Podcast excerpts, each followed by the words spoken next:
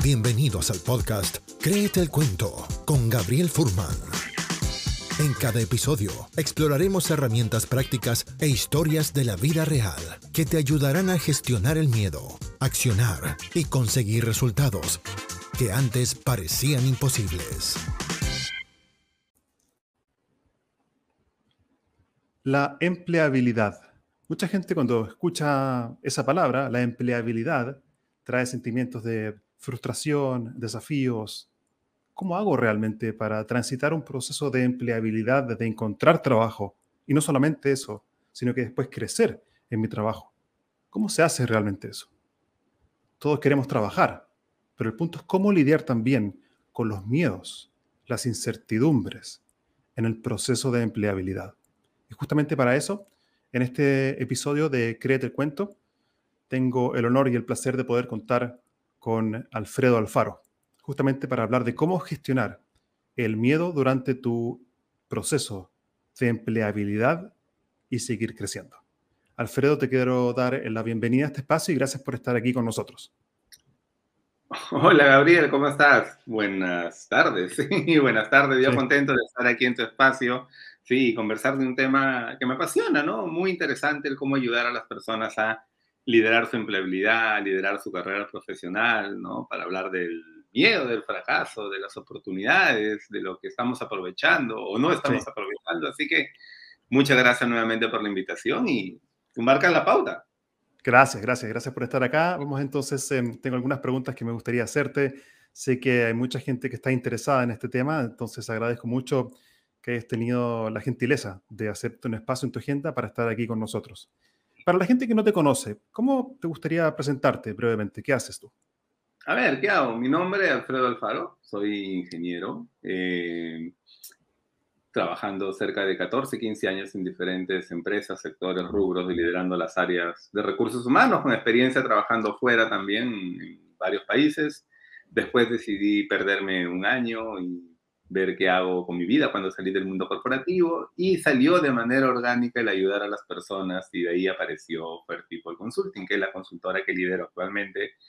Ya van a ser cuatro años liderando la consultora y hoy trabajamos pues con distintas empresas, sobre todo en Perú, con foco en Perú, y ayudamos también a muchas personas a encontrar trabajo y acelerar su carrera profesional. Tengo un libro que se llama Primero Personas, después Profesionales, así calientito por salir otro libro también sobre liderazgo. Así que ah. estamos, estamos ahí muy comprometidos con ayudar a las personas a liderar su empleabilidad y a ayudar a las empresas a potenciar el talento de sus trabajadores, ¿no? Y empresas que realmente estén comprometidas con generar un bienestar en el mundo. Creo que es muy valioso eso eh, que mencionas, que en realidad eh, detrás de todo profesional hay una persona y parece algo tan evidente, pero creo que muchas veces en un mundo tan competitivo eso puede llegar a olvidarse. Así que gracias por traerlo acá a la mesa. Cuando hablamos de empleabilidad, ¿qué significa esa palabra para ti? Mira, para mí la empleabilidad, sí, no quiero ir al libro, quiero ir, como te dije, quiero que sea una conversación orgánica. y para mí, empleabilidad es conocerte, ¿sí? Y trasladar todo ese autoconocimiento, toda tu mejor versión al mundo profesional. Es decir, ¿no? Es decir, yo ya me conozco y ahora, en base a ese, autoconocimiento, ¿cómo lo gestiono para realmente impactar en el mundo profesional? En consecuencia, crecer profesionalmente, en consecuencia, ganar un mejor salario, en consecuencia, generar bienestar en el mundo, ¿no? Y muy relacionado también a vivir a través de tu propósito, ¿no? Que lo tengas identificado, mapeado, que te atrevas realmente a cuestionar algunas creencias, algunos paradigmas que nos puedan estar limitando y empezar a abrir y gestionar esas oportunidades que no estamos aprovechando, ¿no? Me parece eh, notable que hayas incluido en la empleabilidad, una de las primeras cosas que dijiste fue el autoconocimiento. Entonces, claro, la visión quizás más tradicional que por lo menos yo tengo de empleabilidad es currículum solamente, ¿cierto? Grados académicos, que también es una parte valiosa. Y tú has incluido acá el autoconocimiento. ¿Por qué el autoconocimiento es relevante en la empleabilidad? Mira, porque de ahí parte todo, ¿no? Y regla básica de management, no puedes gestionar lo que no conoces, así de simple, ¿no? O sea, si es que no te conoces, ¿cómo puedes gestionarte, ¿no? Ahora, quizás el mirarnos, el conocernos, eh, hoy es un poquito más complicado. ¿Por qué? Porque tienes que romper la cultura de la inmediatez en la cual están inmersas las empresas, ¿no? Las empresas te dicen todo es para ayer, todo es para ayer, todo es para ayer, ¿no? Si logras algo, no hay tiempo para celebrar. Y si fracasas en algo, no hay tiempo para reflexionar sobre ese fracaso. O sea, como que no te preguntas qué se fortalece en mí después de cada experiencia, sea positiva o no positiva, ¿no? Entonces, hoy el conocernos, el conocernos es el punto de partida. Ahora, desde mi experiencia, pues ayudando a muchas personas, eh, la gran mayoría no se conoce, Gabriel, o sea, yo lo percibo, ¿no?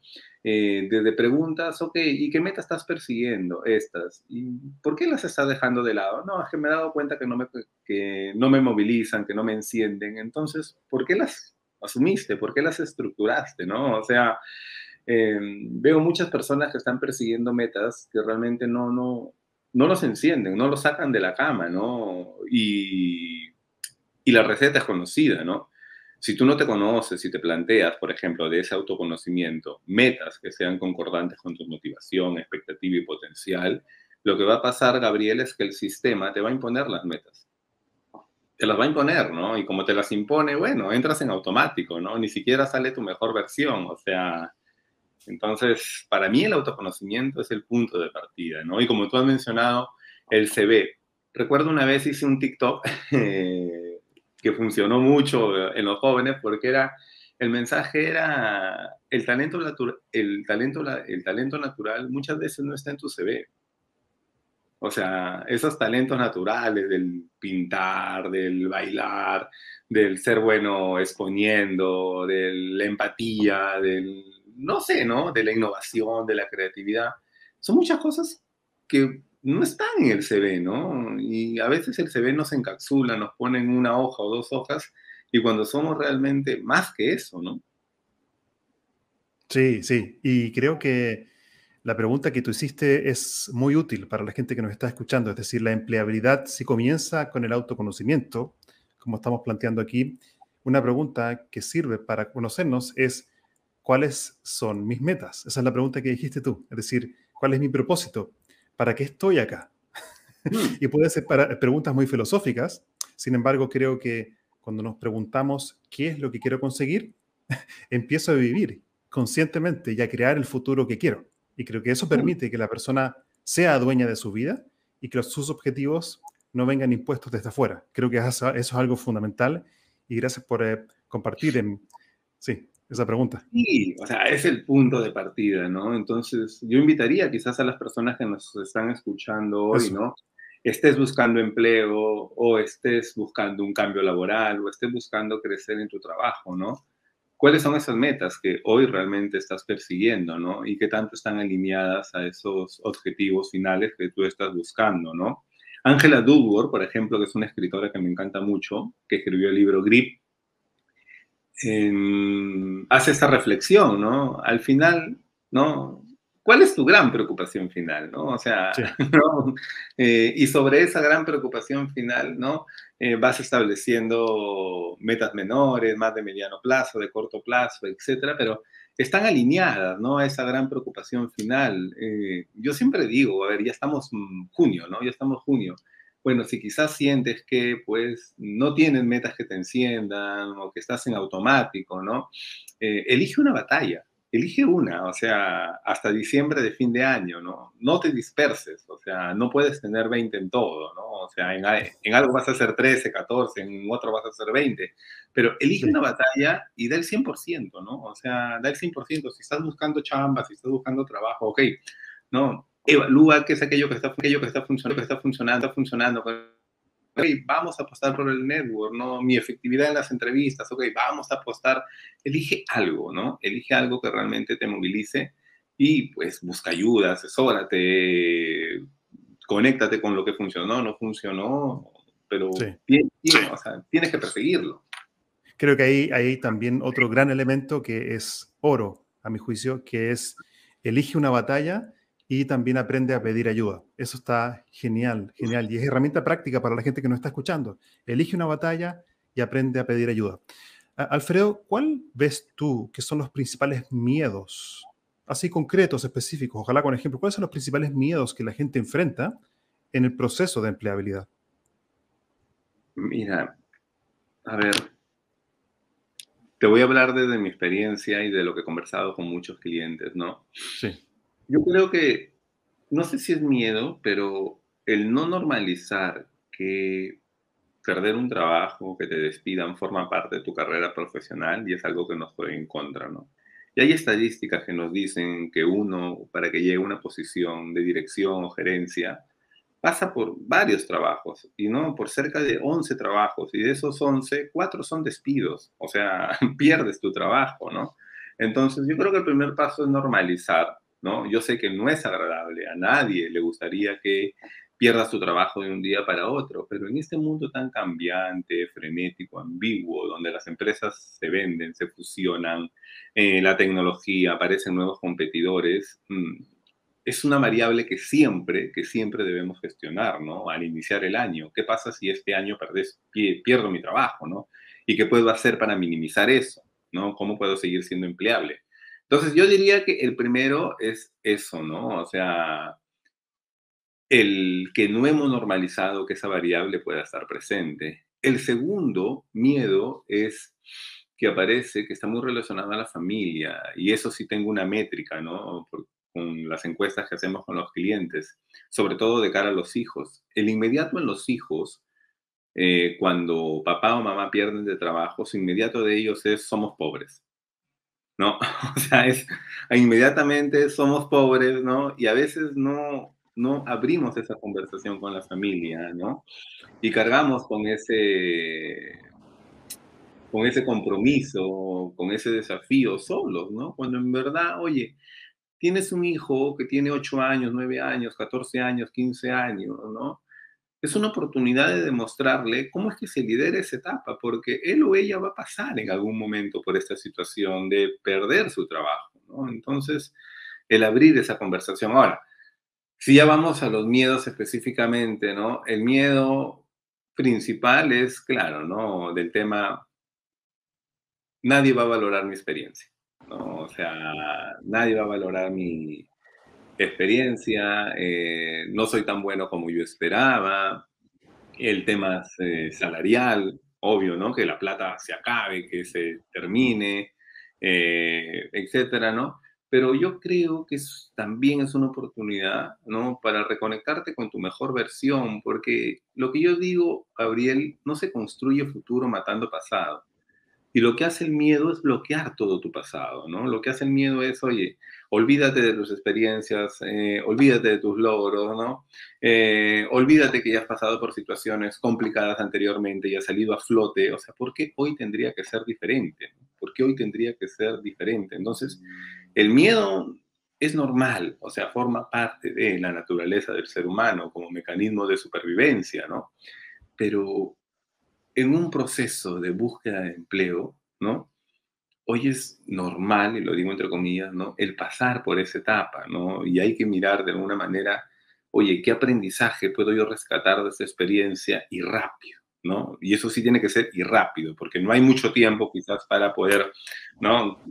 Procesarlo, etcétera. O sea, tiene, tiene que ser rápido, porque la oportunidad puede aparecer en la semana siguiente y si no, o sea, y si no estás procesando esa etapa, puede ser una oportunidad que pierdas. Creo que es de gran valor lo que compartes, este concepto de normalizar. Es decir, ¿a cuánta gente le sucede esto? A millones de personas. Entonces, creo que cuando yo me hago como el único, ¿cierto? Y a nadie más le pasa, eso amplifica un miedo que me dejará en un peor lugar que en el cual estaba. Entonces, creo que hay, hay que estar muy atento, como dices tú, a, a los pensamientos, ¿cierto? Y a qué es lo que nos decimos cuando, por ejemplo, fracasamos, o, mejor dicho, cuando simplemente fuimos despedidos o estamos buscando algo y aún no lo conseguimos. Obviamente está la presión normal de poder traer un sueldo a la casa. y creo que es de gran valor también lo que dijiste de poder abrir la conversación con la familia y hacer de eso una oportunidad de aprendizaje. Y quizás así nuestros hijos pueden entender de que eso es parte del proceso de crecimiento profesional. Mm. es que también creo que es un punto de quiebre para repensar quizás cómo estamos liderando nuestra empleabilidad, ¿no? Porque también mm. puede ser que hayamos estado en una situación cómoda, ¿no? Y no nos hayamos hecho esas preguntas, quizás, oye, ¿cómo hoy voy a, a, garantizar mi empleabilidad este año en mi organización, ¿no? Y hay un error que cometen algunas personas es, es que yo ya cumplo mis metas, pero por eso ya te pagan, esa es la relación transaccional, ¿no? Realmente hay que pensar que es aquello que soy bueno y no lo estoy haciendo y podría hacerlo, ¿no? Que es aquello que, es, que soy bueno y lo estoy haciendo y podría hacerlo mejor. Cuando aparecen esas oportunidades, ese espacio realmente de autodescubrimiento nuevamente, ¿no? De mis talentos, ¿no? Y cómo puedo convertirlo en un producto, en un servicio dentro de mi empresa, ¿no? Creo que en América Latina, eh, algo que no nos enseñan quizás en el instituto, en la universidad, es a cómo monetizar nuestra pasión de diferentes formas, ¿no? Solo, solo lo llevamos al ámbito empleabilidad, de trabajo, pero en verdad, oye, yo he visto personas que se han sorprendido, ¿no? De cómo oye, han empezado a dar asesorías, cómo han empezado a dar consultorías, cómo han podido, ¿no? Este, realmente esos talentos que no están en su CV, eh, monetizarlos, ¿no? Entonces también hay que abrir espacio para eso porque forma parte de tu empleabilidad. Forma parte de... Pero claro, para llegar a ese nivel, ¿no? Eh, hay que estar conectado con tus talentos, pero a mí me gusta decir algo, ¿ya? Que es, no depende mucho de la cantidad de tus talentos, sino realmente el mindset que tengas para desplegarlos. Ah. ¿Sí? O sea, yo puedo tener muchos talentos, pero si aquí, como tú dices, ¿no? Créete el cuento, ¿no? Si no me la creo, si no paso por ese nivel de autoconfianza, sin caer en un ego desbordado, sino en un ego positivo, sino que también en, Perú al menos yo te podría decir que el mensaje mucho es, no, que hay que ser humilde, humilde, o sea, no confundas la humildad con el ego positivo. El ego positivo realmente es eso que te conecta con tu mejor versión, ¿no? Con legitimidad. Y cuando estás buscando trabajo, ese ego positivo tiene que estar presente porque estás en un proceso de venta constante, desde que te despiertas hasta que te acuestas, en cada reunión de network, etcétera, ¿no? O sea, tienes que convertirte en ese vendedor.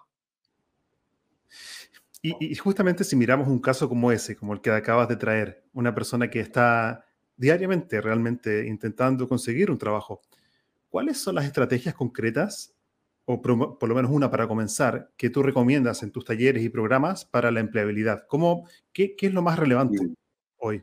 Para mí son dos variables, ¿sí? Eh, cuando uno está buscando trabajo, tiene que moverse en dos variables. Uno, autoconocimiento, en definitiva, es decir, ¿no? Identificar realmente qué es aquello que te diferencia de los demás y cómo podrías tú aportar, ¿no? En el caso seas elegido para este sector, para esta industria. Ahora, eso se refleja en tu CV, se refleja en la efectividad cuando tú vas a las entrevistas, se refleja en los mensajes que tú trasladas en tu network, ¿no? Se refleja en lo que posteas en LinkedIn, ¿no? En toda interacción, ¿no? Si no hay un autoconocimiento, eres como una bala perdida, es decir, no impactas, ¿no? Entonces, por eso para mí uno de los, de los puntos principales ¿no? para iniciar este proceso de búsqueda de trabajo es el autoconocimiento. ¿no? A mí vienen personas que me vienen y me dicen, Alfredo, yo solo quiero que me revisen mi CV. ¿no? Y yo no acepto esos, eh, esos pedidos, porque yo al revisar el CV yo le puedo decir, oye, mira, acá hay un error, esto, esto, eh, pero no puedo saber si lo que me está diciendo ahí o poniendo ahí es cierto. O por último, si lo defiende de manera estratégica en la entrevista de trabajo. O sea, el autoconocimiento para mí es, o sea, no salgas ¿no? A, buscar trabajo si no has pasado por un proceso estructurado, ¿no? Y te respondas quién eres a nivel personal y profesional, qué te diferencia de los demás, ¿no? ¿Qué estás buscando? Es decir, a qué sectores, industrias, empresas te gustaría trabajar, ¿no? ¿Y cómo podrías ayudarlos? Respóndete bien a esas preguntas. Y eso es un proceso que puede durar una semana o dos semanas, etc. Y la otra variable es, como tan importante como tu autoconocimiento, es a quienes conoces. Así de simple. Entonces estoy hablando de networking, ¿no? Entonces, el network es, es, es determinante, ¿no? O sea, de nuestras estadísticas, casi el 80% de nuestros casos de éxito llegan por network. Pero lo curioso es que cuando nos buscan, cuando nos buscan, todos llegan con el mismo discurso. Es que yo no tengo network. Digo, pero ¿cómo no tienes network? ¿Eres un no contactado? ¿Dónde creciste? O sea, tienes estos estudios, tiene, vas al gimnasio, juegas pichanga con tus amigos, este, tienes tus amigos del colegio, tienes todo, o sea, tienes todo este network, ¿no? Lo que no tienes son estrategias para conectar o inclusive relacionado con ese miedo o, vergüenza, ¿no? De, oye, qué, qué, vergüenza decirles que perdí trabajo, cómo los voy a contactar, etcétera, ¿no? Para mí esas dos variables, ¿no? O sea, network y autoconocimiento, las dos van de la mano. Creo que está, está creo que es muy valioso las preguntas también que compartiste de autoconocimiento. O sea, ¿quién eres? Eh, ¿Cómo puedes aportar? Eh, creo que son preguntas esenciales. Y otro punto que tú dijiste que creo que es relevante es que eso requiere tiempo. O sea, hablaste de una semana, es decir, un proceso de autoconocimiento requiere paciencia y requiere autoindagación, observar hacia adentro. Eso, ¿qué ejercicio concreto quizás además de esas preguntas usan ustedes que se podría compartir con la gente? Mira, nosotros aplicamos una prueba DIS que es muy básica, que es de comportamiento, ¿no? Después hacemos un balotario de preguntas, ¿no? Que está muy relacionado con la ventana de Yohari. Otra más, ¿no? De cara a Simon Sinek, que plantea unas preguntas de autodescubrimiento.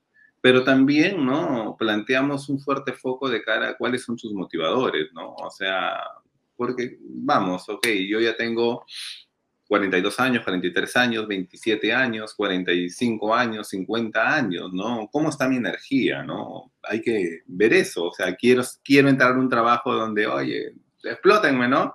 Y hay jóvenes que dicen, sí, o sea, quiero trabajar todo el día porque estoy en esa etapa, pero hay personas que dicen, no, Alfredo, ahora quiero algo, ¿no? más equilibrado, quiero este, tener ese seniority, ya no quiero estar en un proceso de formar personas nuevamente, quiero ya tener un equipo constituido, ¿no? Quiero dar un quiebre, ¿no? O sea, quiero pasar de este sector a este sector, porque ese autodescubrimiento, ese autoconocimiento es importante, ¿no? Porque justamente a partir de ahí vas a poder aprender a decir sí o no a determinadas postulaciones, ofertas, ¿no? Y tener un filtro más fino respecto a tu búsqueda, ¿no? Hay personas que vienen y me dicen, Alfredo, es que he postulado a tantos empleos. Le digo, oye, pero a ver, ¿cuáles? Mándame algunas postulaciones. Y me manda esta, esta, esta. Le digo, oye, pero esto es un arroz con mango. Eh, le digo, a ver, a esta que estás postulando, ni siquiera tenías el perfil. Están pidiendo dos, tres cosas muy importantes y que tú no las tienes.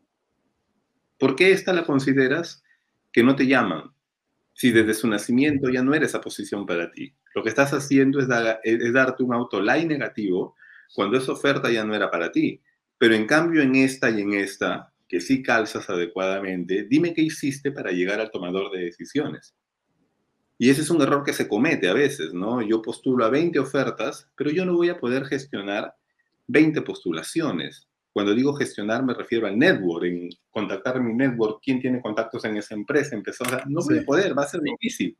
Pero si son tres o cuatro donde realmente yo siento que tengo chance, entonces ahí yo puedo, ¿no? Afinar mis estrategias. Sí, creo que eso está genial. Y, y, para la gente que nos está escuchando, una pregunta para la audiencia, para la gente que nos está escuchando ahora. Los invito a colocar en el chat, acá mientras observan este, este live, ¿Cuál crees tú que es el principal desafío de empleabilidad hoy en las personas? ¿Y cómo se conecta eso con el miedo? Así que si estás escuchando este live, déjame tu comentario de forma escrita. Dos, tres líneas es suficiente, no tiene que ser una tesis. no hay comentarios buenos o malos, positivos o negativos. Déjanos acá para poder compartirlo con Alfredo. ¿Cuál crees tú que es el principal desafío de empleabilidad y cómo se conecta eso con el miedo? Alfredo, entonces, si, volvemos a esta persona que está en este proceso de empleabilidad, entonces autoconocimiento y también contactos y redes, eh, mencionaste, ¿cierto? Mm. ¿Qué, otra, qué, cuál es el próximo paso o dimensión en la empleabilidad, además de eso? ¿Qué sigue? Yo creo que no hay que quedar hoy fuera de la conversación, sí. Eh, eh, ¿A qué me refiero? estamos en un mundo de constante cambio y hoy con inteligencia artificial, ¿no? Que puede ser tu competencia, puede ser tu aliado. Va a depender de ti, ¿no? Va a depender de ti cómo estás abrazando la inteligencia artificial, cómo convives con ella y cómo la usas para ponerla a tu favor, ¿no? Yo creo que el primer paso, Gabriel, es no quedar fuera de la conversación. ¿A qué me refiero, no? Si hay un tema que es tendencia, ¿no? Y que está relacionado a mi core, a mi industria, a ChatGPT, ¿no? Hoy, por ejemplo, decir que no tengo un perfil de ChatGPT, está fuera. O sea, así de simple, está fuera, ¿no? O sea, no es que no me interesa, bueno, ya vamos a ver qué sucede si sigues con ese mindset de que no me interesa, ¿no? Este, si es un tema en tendencia y lo están hablando y está relacionado a tu core y podría sacarle provecho, inclusive para búsqueda de empleo, ChatGPT funciona mucho, este, tienes que formar parte de eso. No puedes quedar fuera de la conversación. Ahí es donde yo creo que la curiosidad y la proactividad o esa disposición, ¿no? O ese cambio de mindset tiene que estar, o sea, porque si no, vas a quedar fuera. Vas a quedar fuera, porque el mundo es tan cambiante, tan frenético, tan ambiguo, ¿no? Donde tienes que saber dónde está la conversación. Y eso requiere mantenerse actualizado, justamente, qué es lo que está pasando a nivel de tecnología, qué está pasando en tu industria. Creo que mucha gente se queda ahí, como dices tú, es decir, que se quedan estancados en el proceso de empleabilidad porque quizás no tienen esta curiosidad, efectivamente. Curiosidad significa, quiero saber qué es lo nuevo. Y eso requiere también apertura al aprendizaje y estar dispuesto también a aceptar de que hoy muchas cosas rápidamente van quedando obsoletas. Entonces la pregunta mm. es, ¿Cómo haces un update de tu personalidad, de tu curiosidad, para mantenerte justamente al tanto con lo que está ocurriendo? Exacto, ¿no? Que está muy relacionado con, pues, eh, un tema que planteó Yuval Noah, ¿no? El reskilling y el upskilling, ¿no? Y ese desaprender y aprender rápido y preguntarme en qué soy bueno y cómo podría hacerlo mejor, ¿no? Cómo, qué entrenamiento necesito para potenciar aquello en lo cual yo ya brillo, ¿no?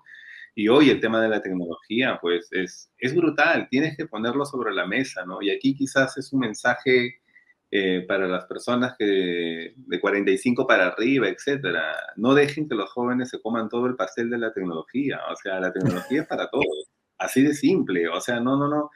La tecnología es un gran pastel y está esperando que tú partas tu porción y lo traigas para tu lado, ¿no? O sea, no permitamos que solo los jóvenes estén muy relacionados con la tecnología, todos. Creo que ese es un gran, gran punto. La tecnología, queridos, es para todos. No nos quedemos atrapados en nuestra edad biológica. Lo importante es nuestra edad tecnológica. Y eso significa estar abierto y estar aprendiendo permanentemente de las tendencias. Ahora, ahí es donde muchas veces puede surgir el miedo. Gente va a decir, pero ¿cómo yo si ya tengo 40, 45, 50 o más de eso? Entonces la, pregunta es, en verdad, ¿Qué puedes hacer hoy para actualizarte? Sí, o sea, puede ser miedo, pero no sé si miedo flojera, ¿ya? Porque en realidad es una ah. mezcla de las dos, ¿sí? Yo creo que es una mezcla de las dos, ¿no? En realidad quizás tuvimos algún contacto con la tecnología y no nos gustó y ya le pusimos la cruz a todo eso y, ¿no? Y dijimos, eso no es para ti. Pero también hay un tema hoy, hoy, ¿no? ¿Qué porcentaje de tu tiempo? Por ejemplo, si yo estoy en búsqueda activa de empleo, ¿Qué tanto tiempo en el día tú dedicas justamente para averiguar esas tendencias, ¿no? Dime a quién sigues en TikTok, dime a quién sigues en Instagram, dime a quién sigues en LinkedIn, ¿no? O sea, hoy, sobre todo en TikTok, por ejemplo, tienes capos y capas creando contenido cápsula, ¿no? Que en dos minutos, en dos minutos, así, te amplían rápidamente todo. O sea, yo sigo, por ejemplo, en TikTok ¿no? ¿Cuáles son las cinco noticias del día respecto a inteligencia artificial? ¿Cuáles son las cinco noticias del día respecto a empleabilidad? ¿No? Resúmenes de libros, etcétera. Y aprendo mucho, o sea, aprendo mucho ahí, ¿no? Y solo que será pues, oye, 15, 20, ya pone 30 minutos diarios, pero me ayuda mucho. Cuando estoy haciendo ejercicio, escucho podcast, ¿no? Entonces yo sé que muchas personas dirán, Alfredo, qué aburrido, ¿no? Es que no es que aburrido, sino que, o sea, oye, tú decides cómo te autogestionas. No significa que no tengas tus espacios para el ocio, para la diversión, pero es un balance, ¿no? O sea, a mí me encanta, por ejemplo, las reuniones de network, que si sueltan un tema, ¿no? Al menos saber de qué están hablando, de qué trata, ¿no? Porque si no, no formas parte de la conversación. Entonces yo los invitaría también a reflexionar, oye, ¿cuál es ese core si yo trabajo en recursos humanos, ¿no? ¿Cuáles son las tendencias? Si yo trabajo en experiencia del cliente, ¿cuáles son las tendencias? ¿Cuáles son los programas, los software, ¿no? Si yo trabajo en logística, ¿hacia dónde va? ¿Cómo la IA está ayudando en todo eso? Y hoy que me digan, no sé, mm, no hay forma, o sea, no hay forma, porque lo encuentras en redes, lo encuentras en internet. Entonces, el decir hoy, no sé, mm, como que quedas un poco fuera. y creo que me conecto contigo también porque compartimos el interés de, de, los podcasts. Yo, por ejemplo, además, bueno, de tener este ahora que se llama Créete el Cuento, bueno, yo obviamente estoy permanentemente escuchando muchos podcasts, escucho muchísimo en inglés, en temas que me interesan, eh, salud, alimentación, deporte, crecimiento personal, eh, cómo hacer presentaciones efectivas. Y creo que eso es fundamental, es increíble la cantidad de conocimiento que hay hoy disponible. Es decir, hoy ya no es una excusa. La pregunta es si quieres o no quieres, o si vas a ser flojo o perezoso, como decías tú. Eh, hay otro punto interesante acá que, por ejemplo, plantea Jorge Gustavo Ramos respecto a la pregunta que yo hacía antes. ¿Cuál es el principal desafío que ve la gente? Dice, descifrar el perfil del cargo y en relación al miedo principal es el calce cultural con la empresa y el, entrevistador. Sí. y, ahí justamente, y ahí justamente te quería eh, invitar, eh, Alfredo, el tema de la, de la, de la entrevista. ¿Cuál es el desafío que, que enfrenta la gente ahí? Mira, a ver, podríamos hablar mucho sobre la entrevista ya. Mm, voy a ponerme un poco romántico primero, ¿sí? Para bajar... Dale, para eso estamos. Le pongo, le pongo música, le pongo música. para, para bajar del pedestal un poco la entrevista, ¿sí? Porque estás hablando de la persona que más conoces, que es de ti mismo. Así de simple. Entonces, como tú dices, créetela, ¿no? Estás hablando de ti. Segundo, no existe el candidato perfecto ni la entrevista perfecta. O sea, saquen eso de su cabeza. Pueden ser 10 preguntas de las cuales 7 bien, 2 respondes más o menos y una mal y aún así ser contratado, ¿no? Tercero, quien lidera la entrevista es quien responde, no quien pregunta. Es decir, tú con tus respuestas vas guiando las preguntas que tú quieren que te hagan, pero te estoy hablando y ahí, Gabriel, de estructuras de storytelling, de narrativa, ¿no? Realmente en cómo yo voy generando desde la pregunta inicial, ¿no? Desde el háblame de ti, ¿no? Que es una pregunta para mí regalo básica, pero que muchas personas la minimizan o no le sacan el jugo a esa, a esa pregunta, porque justamente lo que nos dice Jorge, ¿no? ¿Cómo descifrar el perfil del cargo? Justamente cuando te hacen la pregunta, háblame de ti, y por lo siguiente. A ver, ¿ustedes creen que el reclutador antes de entrevistarlos, va a imprimir su CV de ustedes y se va a tomar 10, 15 minutos para leerlo y para decir, uy, le voy a preguntar esto, esto, esto. No, así no funciona, la verdad. Se agendan entrevistas tras entrevista. ¿Cuántas veces les ha pasado que ustedes han percibido que los invitaron a la sala de Zoom, de Teams, y en ese momento han percibido que están abriendo su CV.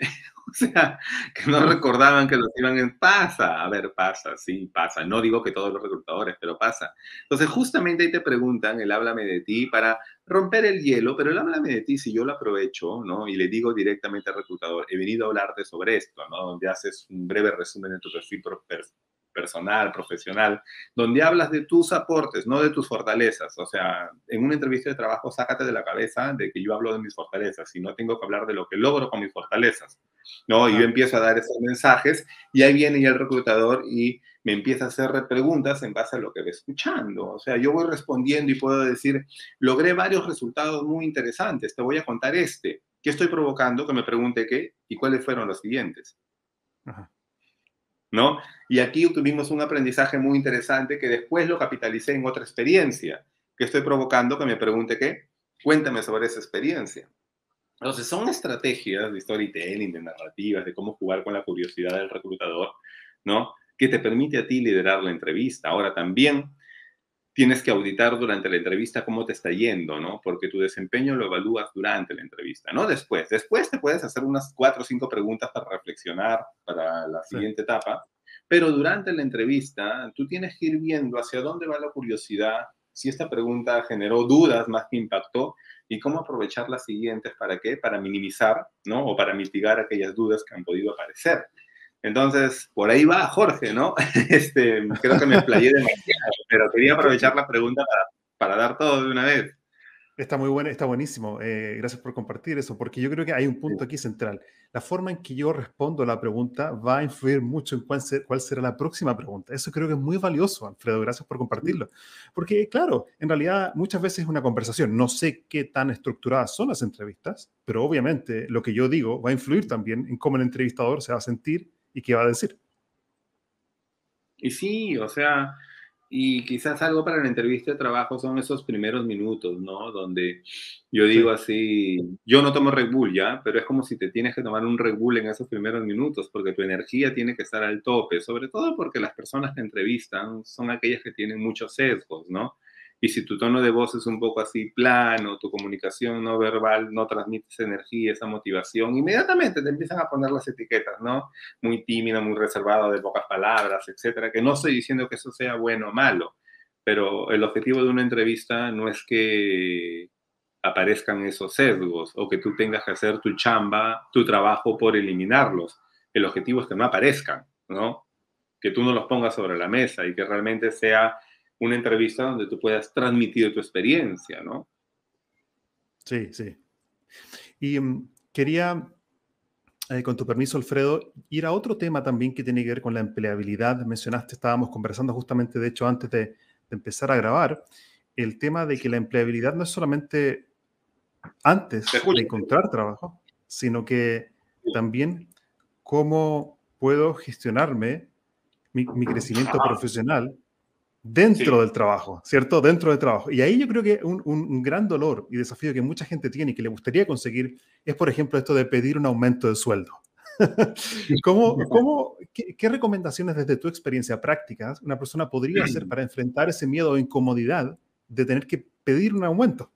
Mm, tú lo acabas de decir, incomodidad. ¿Por qué tiene que aparecer esa palabra? A ver, yo creo que, y eso es algo que converso mucho con los jóvenes en TikTok, ¿ya? En LinkedIn no tanto, porque a veces las personas, ¿no? Este, no sé, mira, es mi percepción. ¿ah? Yo siento que en, en, en, TikTok e Instagram tengo conversaciones más orgánicas que en LinkedIn, ¿sí? En LinkedIn siento que las personas a veces se cuidan mucho y no quieren poner el tema sobre la mesa. Mm. Primero yo me preguntaría, ¿cuál es mi relacionamiento con el dinero? Mm. ¿Por qué el dinero tiene que ser un tema incómodo? O sea, ¿no? ¿Por qué tiene que ser, o sea, tenemos, y eso es algo que yo les digo a los jóvenes, ¿no? Porque es un temor grande en ellos, ¿no? Sobre todo cuando los quieren contratar y no les ofrecen el salario que ellos esperaban y dicen sí, sí, ¿no? Y después están ahí molestos, renegando, pero ¿y por qué no conversaste ahí, ¿no? Que ese salario no satisfacía tus expectativas, ¿no? Pero y si me dicen que no, igual aceptas, pero ya sembraste ese bichito, ¿no? De que estás aceptando, pero, oye, tus expectativas no están del todo atendidas. ¿Por qué? ¿Qué pasa si a un mes, dos meses aparece otra oferta con el salario que tú esperabas? Va a ser más fácil para ti abrir la conversación con tu actual empleador y decirle que te estás yendo por expectativas salariales. Pero si no dijiste nada en esa conversación y al contrario dijiste muchas gracias, el desafío me reta, me apasiona, lo cual es cierto, pero después cómo quedas al mes, mes y medio y decides irte. Entonces, lo primero que yo diría, Gabriel, es cambiemos nuestro relacionamiento con el dinero. No digo que sea el único motivador, pero el dinero, el salario, forma parte de liderar tu empleabilidad. ¿No? O sea, sáquense de la cabeza que los jefes, los gerentes, ¿no? Hacen una pausa en su gestión para preguntarse, oye, ¿será que mi equipo quiere ganar más? ¿Será que no? O sea, ese tema tienes que ponerlo tú sobre la mesa. tu jefe, tu gerente no va a pensar, ¿será que mi equipo quiere ganar más? ¿Será que mi equipo quiere crecer? Tú tienes que poner ese tema, el ascenso, el aumento, el asumir un desafío más complejo. Claro, con estrategias, con legitimidad, etcétera. ¿no? no vas a ser tan loco de decir quiero un aumento cuando la empresa está en crisis o el sector está en crisis, ¿no? Cuando no he tenido realmente un desempeño sobresaliente o cuando no he hecho mi análisis del mercado y realmente tengo información que me ayuda a poner sobre la mesa que mi salario no está acompañando el mercado. Entonces, es abrir esa conversación donde el error que se comete quizás, Gabriel, es que hablamos mucho de lo que logré, pero el aumento del sueldo, más que estar en el pasado, está en el futuro, está en lo que yo podría lograr. ¿No? Si tengo un ascenso, si es un proyecto más complejo, si me da más poder. Ahora, eso también está relacionado, Gabriel, con, con qué mentalidad nosotros estamos ¿no? en el mundo profesional. A mí me gusta hablar de tres mentalidades, ¿no? O sea, la mentalidad laboral es me pagas trabajo. Transaccional me pagas trabajo transaccional. Ah, me pagas trabajo. Me pagas trabajo transaccional, ¿no? O sea, no, no me exija más porque no lo voy a dar, ni tampoco te voy a exigir más porque estamos así. La mentalidad profesional para mí es cuando yo ya estoy en búsqueda del poder, ¿no? Es decir, cuando ya busco crecer, tomar decisiones, tener mayor visibilidad dentro de la empresa, etcétera, busco ese crecimiento. Y la tercera es la mentalidad ya vocacional, cuando ya tu trabajo dejó de ser un trabajo y ya tiene un legado, un significado, ¿no? Realmente ya está muy conectado con tu propósito de vida, etcétera, ¿no? Entonces, si yo estoy en una mentalidad laboral, me pagas trabajo, no se va a dar ese aumento. Y si se da, te lo dan por inflación, ¿no? O porque le dieron a todos. ¿No? Pero no necesariamente porque te lo merezcas por tu desempeño. Y hay personas que se gestionan así, yo no las estoy criticando, solo que hay que ser conscientes de los pros y contras de tener esa mentalidad en tu vida profesional. La mentalidad profesional, ¿no? La que es búsqueda de poder, etcétera, y todo ese tema, ¿no? Ojo que el poder forma parte de nuestra carrera profesional. ¿ah? Cuando yo le digo a los jefes, líderes en talleres de liderazgo, ¿a quién de ustedes les gusta el poder? Se asustan, pareciera como que el poder lo llevan con el tema político, ¿no? Así como que el obvio, en América Latina al menos lo realizamos con el tema político es, yo no lo quiero, ¿no? Pero quieras o no, el tener una posición de liderazgo ya te da una cuota de poder. Así de simple. El equipo voltea y te dice qué hacer. Tienes el poder de contratar a alguien, tienes el poder de desvincular a alguien. Entonces, el poder forma parte de tu crecimiento profesional. Ahora, hay que gestionarlo de manera efectiva, sí. ¿Quieres tener más poder? ¿Qué implica? ¿No? Ok, ¿cómo yo empiezo a generar esos proyectos ¿no? importantes dentro de la empresa que me empiezan a dar una visibilidad? ¿No?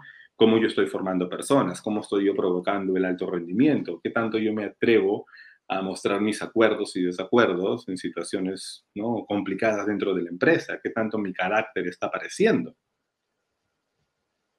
Entonces, todo eso está muy relacionado con, oye, lo que yo tengo que eh, tener pauteado al momento de pedir ese aumento de sueldo. A ver, por último, ¿qué puede pasar si no te lo dan? O sea, ya, si es que te dicen que no, ok, te dicen no hoy, ok, hoy no, ¿Cuándo volvemos a hablar de, de este tema y qué necesito hacer desde tu mirada, jefe, jefa, ¿sí? para poder yo merecer ese aumento de sueldo? Al menos ya te pintó la cancha de una manera distinta. ¿sí? Yo prefiero que tengas esa conversación, ¿no? Que salgas con un sí, genial, te felicito. Y si sales con un no, ok, pero es un no hoy.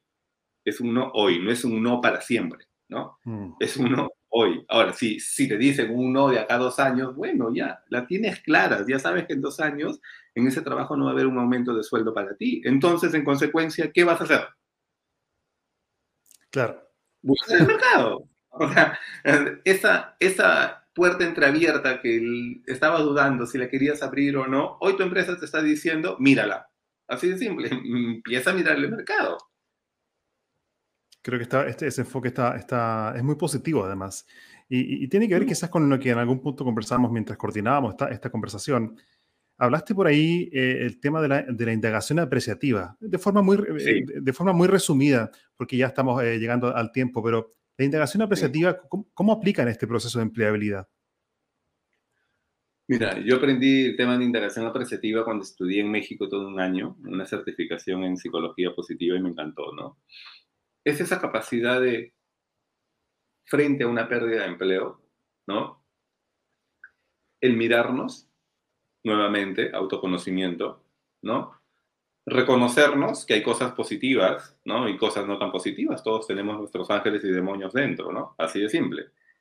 Y apreciarnos. Es decir, tú decides la linterna hacia dónde la apuntas. ¿No? Ok, la apunto hacia aquello que yo soy bueno y ese va a ser mi proceso de venta, mi embudo comercial al momento que yo contacte network, etcétera, ¿no? Pero también quizás hay algunas cosas que tengo por mejorar, ¿no? Mejorar en todo, imposible. Elige una batalla, elige una, quizás hoy que impactaría en tu proceso de búsqueda de trabajo. Para mí una integración apreciativa, ¿sí? Es mirarte, reconocerte y apreciarte nuevamente. Y como dije a inicios del de la transmisión en vivo, ¿no? No, no construyes futuro matando pasado. Cuando uno está buscando trabajo es cuando más tienes que estar conectado con tu pasado, con las cosas positivas y con los aprendizajes. Gracias por compartir eso. Para ir cerrando esta conversación, ¿qué es para ti, Alfredo, creerse el cuento? De que ese es el nombre de este podcast. ¿Qué es para ti creerse el cuento de forma sana? Ah, qué pregunta. A ver. Y porque la connotación del libro, ¿no? Creerse el cuento. Creo que para mí es ser agradecido con los talentos que en lo que tú creas, ¿no? Sea Dios, sea el sistema, sea en lo, en lo que tú creas, ¿no?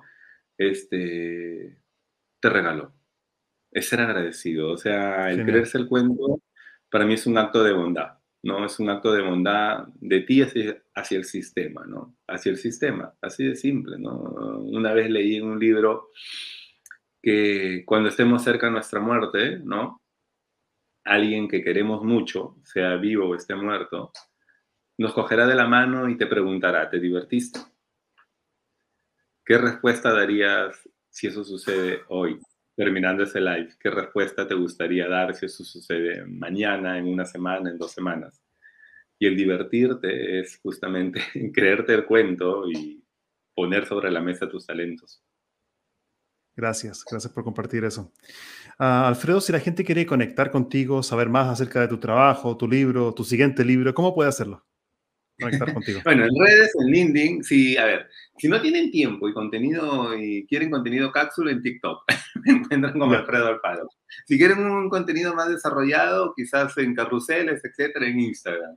Y principalmente en LinkedIn, ¿no? En mi perfil de LinkedIn encuentran ahí un link eh, le dan clic y se abre una ventana y ahí van a encontrar temas de libros, nuestro programa de empleabilidad, el podcast que tengo a este cargo también, etcétera. Entonces ahí van a encontrar toda la información. Genial. Fantástico. Eh, Alfredo, te quiero agradecer tu tiempo y tu generosidad por haber venido a conversar con nosotros en este podcast Créete el Cuento. Yo feliz, yo feliz, eh, felicitación, ¿verdad? Me encanta el nombre, Créete el Cuento, sí, creo que es algo que, que nos falta mucho, que nos falta mucho. Genial, gracias por tu tiempo entonces y seguimos conectados para, para seguir aprendiendo. Gracias. Gabriel, listo, un abrazo, cuídate. Chao, chao. Gracias. Chao a todos. Gracias a todos por eh, quedarse hasta el final de este episodio, de este live. Eh, los invito a conectar conmigo, Gabriel Furman, en eh, LinkedIn. Si tienes alguna pregunta, comentario o incluso sugerir algún tema para el futuro de este nuevo podcast Querés del Cuento, escríbeme vía LinkedIn. también los invito a todos que estén interesados estamos eh, abriendo, aunque con pocas plazas, eh, nuestro programa que se llama Pierde el miedo a hablar en público, usando justamente el método de mi libro, que es a través de el poder de la acción imperfecta. Entonces, eh, si quieres gestionar o superar el miedo a hablar en público, conéctate conmigo, estamos prontos a iniciar y todavía quedan algunas plazas. Si estás interesada, interesado, escríbeme si te interesa perder el miedo a hablar en público. Quedamos en contacto. Gracias por escuchar este live y les deseo mucho éxito a todos.